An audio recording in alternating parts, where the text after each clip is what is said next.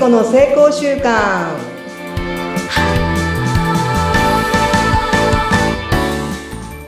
はい。皆さん、こんにちは。健康習慣コーチの加藤聖子です。今週もよろしくお願いします。はい、今週もやってみようで、行ってみようで、えお相手はフリーアナウンサー、うなみくよです。よろしくお願いいたします。よろしくお願いします。もうね、5週目になりましたね。そうですね。なんか実り多き時間を過ごさせていただいております。聖子さんのおかげです。もう本当にこの公開コーチングというか悩み相談みたいなところでかなり私丸裸で超恥ずかしいんですけど。いや、本当にちっちゃいなと思ってね、自分が本当にちっちゃいなと思うけど、どうしていいかわかんなくて、このモヤモヤ。で、なんかその、会社員の時って割とこう先輩とか同僚とかいたんで、聞いてとかってお昼休みに結構発散してたなって今思うとね、あるんですけど、それがね、今ないので、本当にありがたかったですね。非常に、あの、やっぱりこう枠って知らないけど、いつの間にか人、私はね、持ってて、うんうん。なんかこう、やっぱりこうあらねばならないとか、こうしなければいけないって、どっかで外したいんだけど持ってるなっていうことを最近よく気づきましたね。うん。ん。なんか、枠は必ずあるんですよ。そうしないと見えないじゃない？この世界ってうん何かを枠を一旦持つんですよ。で、持ってこの状態を見ていくんだけど、枠ができたなと思ったら外すんです。うんその外からものを見ていく。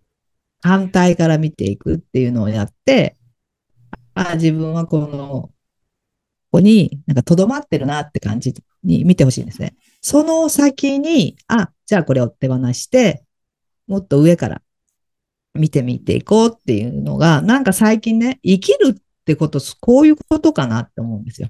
え、枠ができたら、その枠を外していく。そしてまた枠ができるから、それを外していく。そうすると、だんだんだんだんこの無限の宇宙に近づいてくるんじゃないかなと。またなんかすごい話ね。いや、だから分かりました。そのなんかあの、とどまっている時間とか、なんかもやもやしている時って、うんそれはうん枠の中からこう出たいと思ってるとか、なんかこうきついからなんかこう苦しいんだなっていうことかなって今、聖子さんと話して分かってきたんですけど、うんそれが枠なんですね。だから、なんだろう。なければ多分スイスイこう、スムースに物事は進むし、人生も進んでいくんじゃないかなと思そううんですよ。そうそうそうそうそう。だからもしかしてこのリスナーさんの中でもなんかわかんないけどもやってるとかうまくいかないとかっていう人は、まさに今枠の中にいるから、うん、うん。ちょっと見方を変えるって言ってもなんか言葉で言うと簡単だけど、そこがなんか自分一人だと本当に難しくって。うん、うん、ううん。ん。あ、だでもだ執着があるからね、人間は。そこに、自分は正しいっていう執着なんですよ。うーん。執着。執着でしょ？こういうふうに言われるのって、もう嫌だとかさ。はい、はい、はい。あ、執着なんだ。執着してるわけですよ。そこに。け。そっか。私はそんな人間じゃないとかね。それは内側に聞いてみないとわかんないけど、そんな人間じゃない。私はもっとできるはずとかっていうなんかね、そういう執着があるから、うん、そこにもう今固まってる。凝り固まってる。なるほど。うんでも、自分の行きたいとこって、それ握ったまま行けますかってことですよね。行けます？うなみさん。うんうん、そんな人間じゃ嫌だなって思ってました。うん。ね、思ってましたらどうするんですかね。その握りしめた頑固なうん。執着心を。執着をうん。手放す。手放す。す手放すで、もっと軽やかに生きたい。ですね。だから手放す、手放したら、この枠はなくなるじゃなないくなる。そうですね。うん。うん早く、だからそういうの、ぶつかったとしても枠に気づいたら、もう早く手放しても次のと段階に行けるように、こう、ニュートラルな自分でいて、気持ちよく生きてたらいいかなって思いますね。いつまでも。ですね。え結構なんかしつこいな、私って 自分のこと思ったんですよね。いつまで思ってんだよって思いながら、そんな枠を手放せなかった時間が長かったです。それってずっと頭の中で再生してるんですよ。だから多過去に分そうだと思う。うん過去に起こったことを今にいつも持ってきて、今起こってるような状態に自分が作ってるんですよ。ああ、そうでかも。も過去ですよね。過去です、もう終わった過去です。話です。終わった話です。もう、その子では解決してると思ってた。けど、心に残ってた。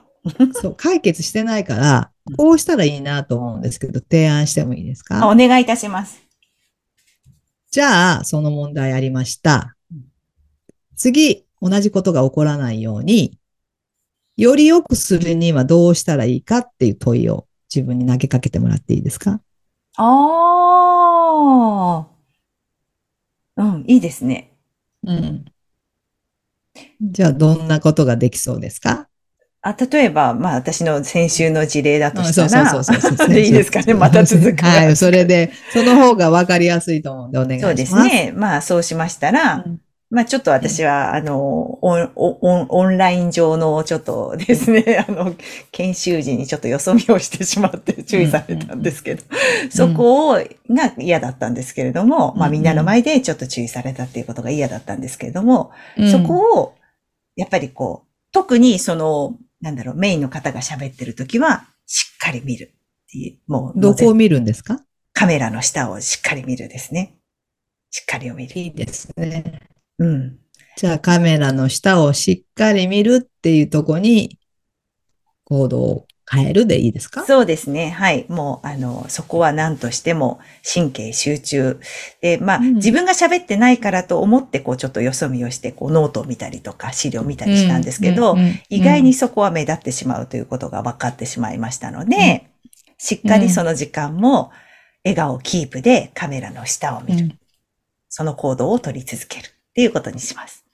彼はなぜその下を見ちゃいけないって言ったんですか？それは、えっ、と、受講生の人が、うん。たくさん気になるからです。私は、まあ、あの、サブ講師をしてたんですけれども、うん。画面上でやっぱり顔が出てますので、うん。うん、その中で、うん、目立っちゃうんですよね。少し横を見るとか、うん。目線が下に行くと目立っちゃうんでうん。す。それも私も分かってはいたはずなんですが、できていませんでしたので、うんもう預かもうぶっちゃけですね、これ。うんえなので、ちょっとそれは、あの、受講生の皆さんにとって、あまりよろしくないということでですね、はい。気をつけようと思います。それ画面を見るんじゃなくてカメラを見見なきゃやっぱ目線が下がるってこと？あ、そうですね。やっぱりそのみんなが映ってるお顔ばっかり見てても、うんうん目線がちょっと下に行っちゃうので、そうするとこう、20人ぐらいこう画面上映っちゃうんですよね。もうみんな受講生の人も。はい。私たちのお顔も全部映ってるので、そこ、いかに笑顔集中、画面集中でこう見るかっていう、この時間結構顔の筋肉使って終わった後すっごい顔疲れるんですけど、ですね。はい。口角上げてやってる感じなんですよね。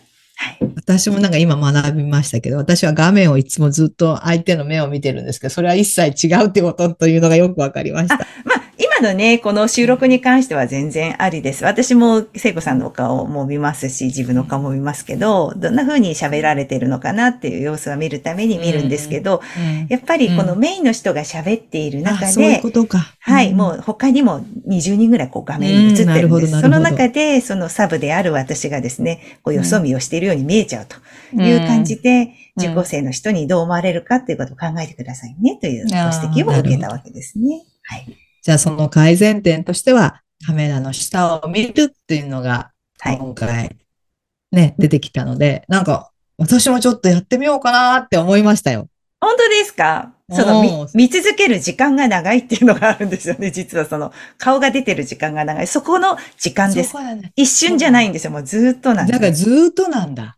はい。基本、あのーそうですね。ブレイクアウトルームとか行ってない時間はずーっとカメラずっとカメラを見る。はいこれも、なんかあの、修行みたいな感じがするね。はい。お仕事ですのでね。ちゃんと私も。はい。そこはね、なんか自分の、こう、あれも見えてきましたね。弱いところも。はいいいですね。でも、そういうふうに、その物事を本当に大事にされている、ね、講師さんと一緒に仕事をされているって、本当にうなみさんって、そういう、こう、人とのご縁、めちゃめちゃいいご縁をお持ちなんですね。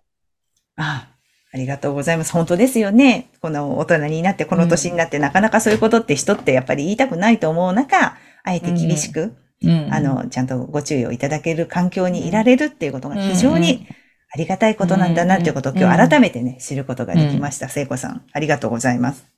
はい。なので、なんかこう、悲しかったり腹が立ったりした後は、なんか違う方法はないかな。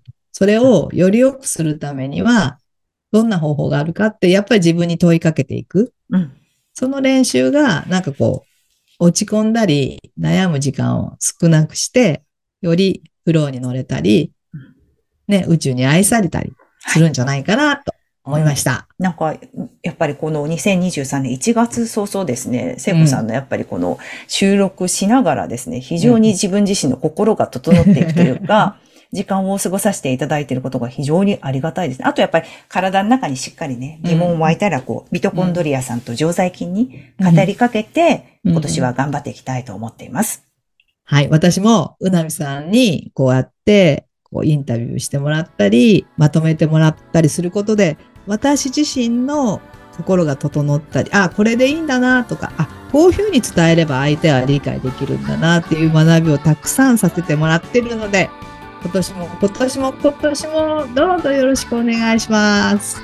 聖子さん、リスナーの皆さん、ありがとうございます。よろしくお願いいたします。